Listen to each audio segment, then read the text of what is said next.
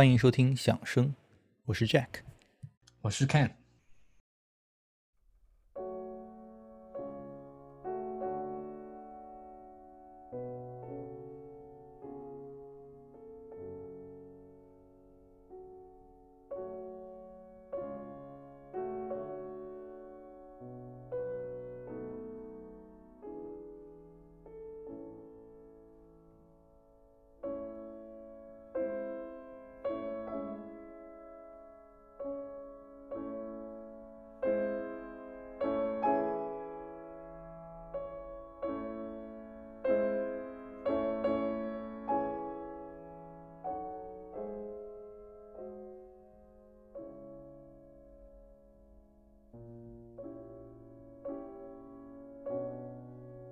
今天我们所要讲的人物呢，其实和上期有着非常紧密的联系。那么上期我们所讲的是由勃拉姆斯所创作的小提琴协奏曲，而勃拉姆斯呢，也始终把这位人物作为自己的良师益友啊，也可以说是勃拉姆斯早期音乐生涯的引路人了。那我们现在听到的呢，就是勃拉姆斯所写的舒曼主题变奏曲，而我们今天的主人公呢，便是 Robert Schumann。而且可以说，越往后，勃拉姆斯与他的关系就越发错综复杂。其实我们今天商量下来，主题也不能说只是 Robert Schumann 这一个人，而是他和 Clara Schumann 啊，他们作为一对夫妻。那当然了，这其中的故事还是得从 Robert 说起啊，因为他毕竟比 Clara 要大九岁啊。而这两人的故事真的可以说是充满了就撒狗粮一般的恩爱。但换个角度，如果分别观察他们的个体的话，却又是很难说没有一些悲情色彩。嗯，没错啊，舒曼的一生呢，他的确是非常戏剧化的一生。他出生于一个具有浓浓厚文化氛围的一个家庭，父亲是书商。那么在这样的环境下呢，舒曼也在童年时期就接触到了大量的文学作品，这样的氛围对他今后的音乐创作都形成了非常重要的影响。对啊，其实他本来的梦想就是自己能够成为一个诗人，那因为他很崇拜当时德国浪漫派的那些文学家，但好像他并没有表现出什么潜质啊。是啊，那么在他十八岁那年呢？舒曼在父母的逼迫下呢，他不得不进入那个莱比锡大学学习法律。由于读的读的，由于他所读的专业完全不是自己喜欢的专业，所以舒曼经常在学习期间呢，他啊不务正业啊，去偷去偷偷的跑去学钢琴啊，学作曲，然后去读小说。对啊，就是就我所读到的呃故事来看的话，舒曼他上大学的时候，他真的状态就是个学渣，跟我差不太多。呃，其实他去上的那两个大学都是应该说德国相当一流的大学啊，一个是莱比锡大学，还有一个就是海德堡大学。那海德堡大学就不用说了，对吧？那肯定是现在申请德国留学的首选目的地之一了。莱比锡大学的名气虽然如今啊。倒没有海德堡那么响，但其实也是很牛的啊！莱比锡大学里面出来的巨头有像莱布尼茨，对吧？歌德、尼采这种说出来都是人类历史上响当当的名字。那我当时去莱比锡大学里还转悠过一圈啊，就看到那个莱布尼茨的像啊，这个家伙我真的是还是蛮崇拜的啊。呃，像中国的蔡元培啊、林语堂等等也都是莱比锡大学出来的。那音乐家校友我们就就更熟悉了，包括我们之前吹过一期那个泰勒曼啊，呃，C.P. 巴赫就是老巴赫的儿子。呃，瓦格纳等等都是莱比锡大学出来的啊，还有就是这个舒曼啊，但舒曼其实是很荒疏学业的啊啊，这个家伙白天不是不上课啊，他就整天研究钢琴，晚上呢出去喝酒，亲近女色啊，感感觉就跟一百多年后的那些嬉皮士是一个德行啊，的确是这样啊。那舒曼可以说对他在莱比锡的学习生活呢是相当厌倦的。那么在他啊如今啊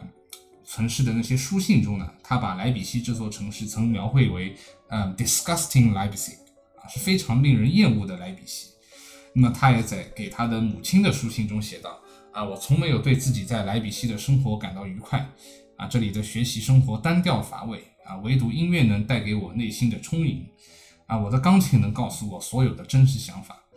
那他还曾经开玩笑的口气跟他母亲说道：啊，以后过生日的话呢，我的钢琴演奏应该才是最好的礼物。啊，因为我想不出有比这更棒的礼物了。啊，从这话就可以看出舒曼内心是多么想成为一名钢琴家。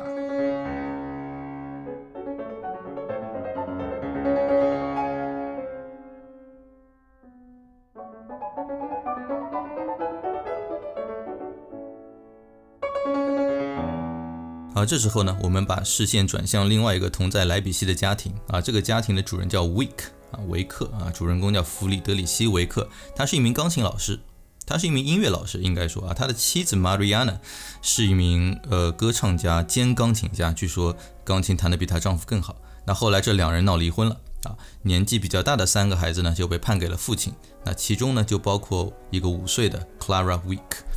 啊，克拉拉维克。那这个父亲很快就发现了 Clara 与生俱来的音乐天赋，并开始让她接受非常严格的音乐训练。他也不负众望，成为了音乐神童啊！在那个时候，音乐神童是一个很大的生意啊！只要有人发现自己家的小朋友有神童，那当时的欧洲对神童这件事情是非常吃的啊，就是很愿意去买单的，就像现在看到那种八九岁的男团一样啊，很愿意去买单。所以，Clara 九岁的时候，在莱比锡的一个家庭音乐沙龙里，就遇到了一个刚开始跟他爸爸学钢琴的年轻人。啊，比他大九岁，非常热爱文学和音乐，对吧？才华横溢。那这个年轻人呢，就是在大学学法律实在学不下去，整天做的音乐梦，而且可能已经染上了导致他晚年发疯的梅毒的那个 Robert Schumann。啊，是的，因为这个 Friedrich 维克呢，遇见舒曼后，跟舒曼的妈妈说：“啊，这个小伙子是块料，是个苗子，我一定要把他培养成超级钢琴家。”不要让他再误入法律的歧途。那其实舒曼的妈妈她本来就是不想让儿子搞音乐，才逼他去学法律的啊。但估计看着龟儿子根本没啥出息，还不如搞搞点自己擅长的啊，才允许啊他回去沦为音乐家。那我们后代的乐迷只能说谢谢您嘞，伯母。那么两年后呢，舒曼就以寄宿制学生的身份啊住进了维克家啊，从此跟小克拉拉朝夕相处。一年后，十二岁的 Clara 就首演了 Robert Schumann 的第二号作品《蝴蝶》。那《蝴蝶》呢，是一套由一些呃很小巧、很灵动的曲子组成的一个钢琴套曲。那我们现在先来欣赏一下其中的第五、第六和第七这三首，由约尔格·德穆斯演奏。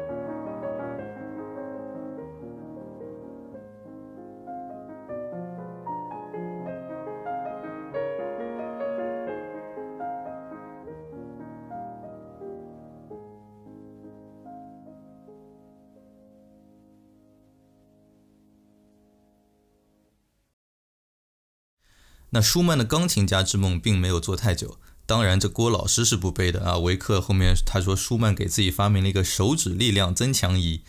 啊，我当 时看到这个我就觉得特别中二啊，很搞笑。但是手指力量增强仪，你能够绑在自己的手上练琴啊，就跟这这个背着沙袋负重训练一样，结果把自己的手给弄伤了啊，是那种 permanent injury，就从此导致舒曼再也没有可能成为自己梦想的啊钢琴演奏家。那如果这个故事是真的，那我觉得这真的是舒曼这个年轻人吊儿郎当的一个高潮了。那舒曼的手呢，肯定是出了问题啊，不过具体是什么原因，好像也是众说纷纭。Clara 后面。呃，说是舒曼练琴的方法有问题，那我觉得他也是有意要让他的父亲背锅的感觉。但 anyway，啊，他的确是没有希望成为成为一名一流的钢琴演奏家了。那这倒好啊，呃，舒曼从此就可以心无旁骛地聚焦在作曲上。嗯，而 Clara 显然是一直很欣赏舒曼的才华的啊。那么从他之前十二岁就首演蝴蝶也就可以看出来了。那么舒曼放下钢琴开始动笔，从与 Clara 的关系的角度看啊，其实很不错的。因为这里头呢有着 partnership 的潜力啊，一个是搞创作，一个搞演出啊，没错啊，就从一八三一年，也就是 Clara 十二岁的那一年，就是舒曼他出版了自己的一号作品《阿贝格变奏曲》开始呢，他接下去的几年里写了一系列表达的这种非常复杂的思绪啊，并且在音乐性上很有着强烈的这种原创性的一些钢琴独奏作品，其中就包括刚才提到的《蝴蝶》啊，包括一八三五年的《狂欢节》，一八三七年的《大卫同盟舞曲》啊，以及一八三八年的《克莱斯勒偶记》。啊，等等，这些就作这些作品，它都形式上非常自由啊，和声上也很有创意，而且具有一些呃文学的灵感啊。我们知道他早年非常的喜爱文学，他们的情绪变化幅度呢也是非常巨大的。而且这家伙的钢琴曲呢，还有一个特点，就是他喜欢往音乐里加密文。那么这种方法呢，最早是由巴洛克作曲家使用啊，并由舒曼得哎得以继续发扬。比如在他的那个钢琴套曲《狂欢节》中，一个反复出现的主题。A 降 E C B 这四个音对应的就是拉降咪啊降咪这个降一跟呃呃在德语里对应的是 S，所以它这里是那个呃它 A S C H H 呢就是也是用德语的那个标法，所以呢这四个字母呢可以拼出单词啊 Ash，那么这是他当时的未婚妻阿尔尼斯丁冯弗里肯的一个家乡的小镇的名字。那么这种以音名对应单词的玩法呢，在之后啊，其实其实差的有点远了。这个是在之后的老肖的作品里也出现啊，但其实这不失为作曲家独具匠心的一种体现了。啊，你这里提到的这个未婚妻，我觉得也真的是舒曼的一个黑历史啊。就是据说舒曼就追求这个叫弗里肯的这个女子，还比他大几岁啊，就追求了好一阵，后面呢，终于跟他订婚了。但是后来呢，到快要结婚的时候，突然发现这个弗里肯她是一个私生女啊，bastard 啊，她是私生女，然后也没啥钱，就把婚约给取消了啊。一取消，转头呢，他就开始追求年方十六岁的 Clara Wick 啊，克拉拉维克。那我要是 Clara 他爸，我真的是气炸了啊！这个没钱没事业，品行好像也不是很端正的年轻人，你最好离我女儿远一点。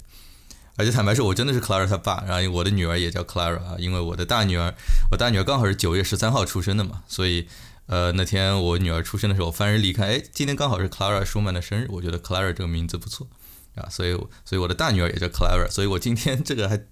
心理上蛮有代入感的。那更给他雪上加霜的呢，就是这个 Clara 不知为何跟舒曼这个大哥哥非常情投意合，啊，表示一定要跟舒曼结婚。就在这个父亲的坚决反对之下，这对情侣还和弗雷德里希维克打上了官司啊，闹上了法庭。最后法官呢是站在了年轻人们这一边啊，从此呢，Clara Week。就成为了如今我们更熟知的 Clara Schumann。那我们来听一听同一年啊，也就是在一八三七年，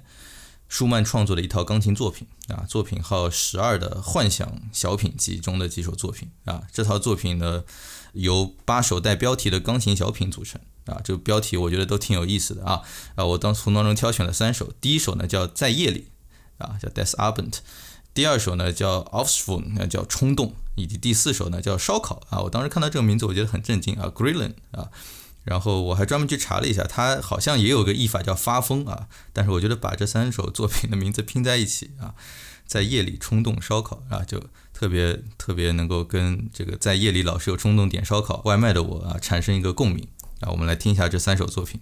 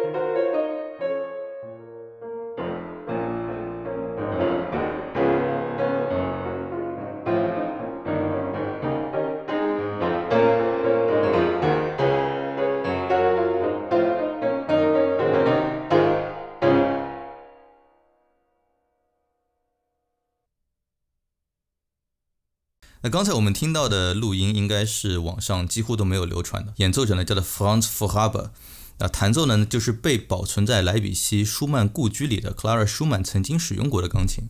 那我是在二零一五年跟我的太太去莱比锡旅行的时候啊，在舒曼 House 里呃购得这张唱片。啊，当时我自己的小 Clara 还没有出生啊，所以可以自由的旅行啊。舒曼和 Clara 在喜结连理之后呢，就搬进了这栋漂亮的屋子里。我我我待会儿会把这个照片贴在这个 show note 里面啊，包括那张那个钢琴的照片。就那天在舒曼 house 的经历，真的是令我还蛮难忘的。啊，我记得我好像之前也也提到过一嘴啊，就舒曼 house 呢，它是在莱比锡的一个非常安静的街区。那当我们从远处走近的时候啊，就就逐渐的清晰的听到了那种儿童嬉笑玩耍的声音。就当时我觉得这个远远的听去，就跟舒曼的童年情景真的是很相得益彰。而走到这个舒曼 house 跟前，我们才非常惊讶的发现，就是这个舒曼 house 故居的院子已经被改成一个就是幼儿园的 playground。啊，就小朋友在里面嬉笑打闹、玩耍、滑滑梯什么的啊啊！这栋屋子就除了第二层被保留做舒曼夫妇的纪念馆之外呢，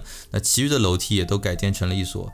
就是既有历史感又不乏童趣的一所幼儿园。那小朋友就在这个楼上楼下开开心心的乱窜，那老师就跟在他们屁股后面到处跑。啊，就当时作为一个来自远东的朝圣者啊，我当时就觉得自己仿佛闯入了一个呃梦境当中。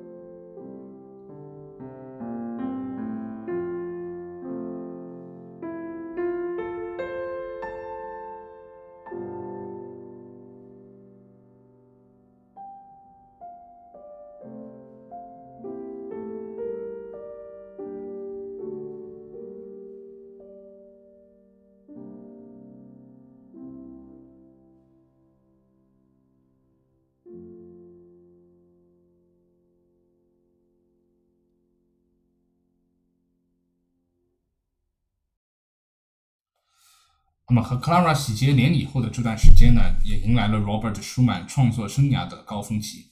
其实他的大部分作品都诞生于这段时期，比如他在1840年啊，他创作了将近140多首歌曲。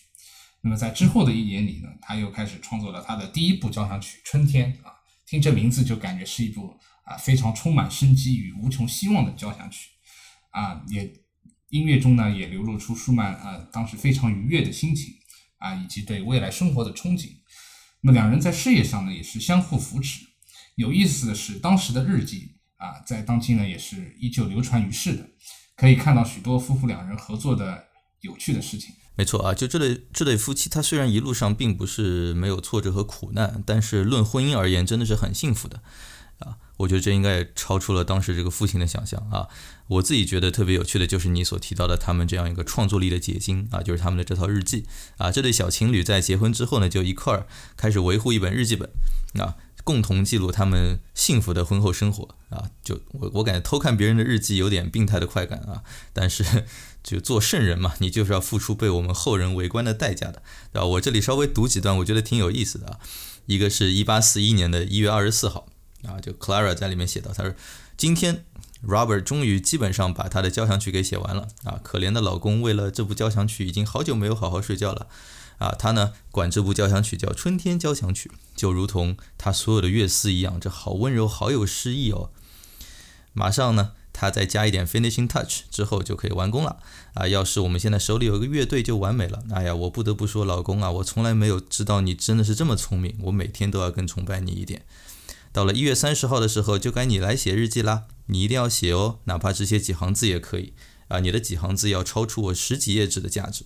啊！然后呢，一月三十号并没有出现 Robert 的日记，然后在一月三十一号，Clara 写了一句：“哎，算了。”显然，交响曲的优先级还是更高的。我不会再拿这个日记来烦你了。那之后呢？Clara 在这个日记里还经常可以被看到抱怨这个 Robert 说：“你怎么还不来写啊？你这个懒鬼！”那相比之下，Robert 的文风就要硬气很多啊。就在那一年的五月份啊，Robert 写了这样一句：“他说，Clara 的父亲来过了啊，这个笨蛋管我的交响曲叫矛盾交响曲。”啊，他对创造性工作一无所知啊，他以为创作是一个你可以选择去做还是不做的事情啊。他给我的交响曲起的这个名字真是笑死我们了啊！就可你可以看得到，Robert Schumann 虽然赚不了几个钱，但在家里就是靠着自己的艺术才华是很有地位、很有自信的一个一种心理状态啊啊！在日记本的最后呢，我们可以看到 Clara 的一篇日记啊，他先评价了一番李斯特，然后呢记录了一个记录了一个给 Robert 的惊喜。啊，那段日记是这样写的啊，他说周五呢家里开了个 party，李斯特来了啊，他习惯性的晚到啊，让所有人等他，就像一个被宠坏的小孩，善良、专横跋扈、傲慢、自由主义、慷慨，真是一个非常奇怪的人格的组成。但无论如何，我们最终还是挺喜欢他的啊，他对我们也非常的友好。那快到圣诞节了，我试着给 Robert 写点什么作为礼物，而你们猜怎么着？而且就是在原文当中，Clara 还用了 behold 这个词啊，就是非常俏皮的这种语气啊，behold，我成功了，I succeeded，我写了一部奏鸣曲的第一、第二乐章啊，这至少可以给我亲爱的丈夫一点惊喜了吧？而 Robert 则给我和我们的女儿 Marie 写了一首非常好听的摇篮曲啊，就是这样非常平淡，但是我觉得还蛮动人的，在一直在记录他们生活当中的一些。而且都是以音乐创作和音乐演绎为核心的一些这个日记。那我们今天接下来呢，欣赏一下刚才 Clara 舒曼所提到的他自己创作的奏鸣曲 G 小调奏鸣曲其中的第一和第二乐章啊，同样的来自刚才那张他曾经使用过的钢琴的录音。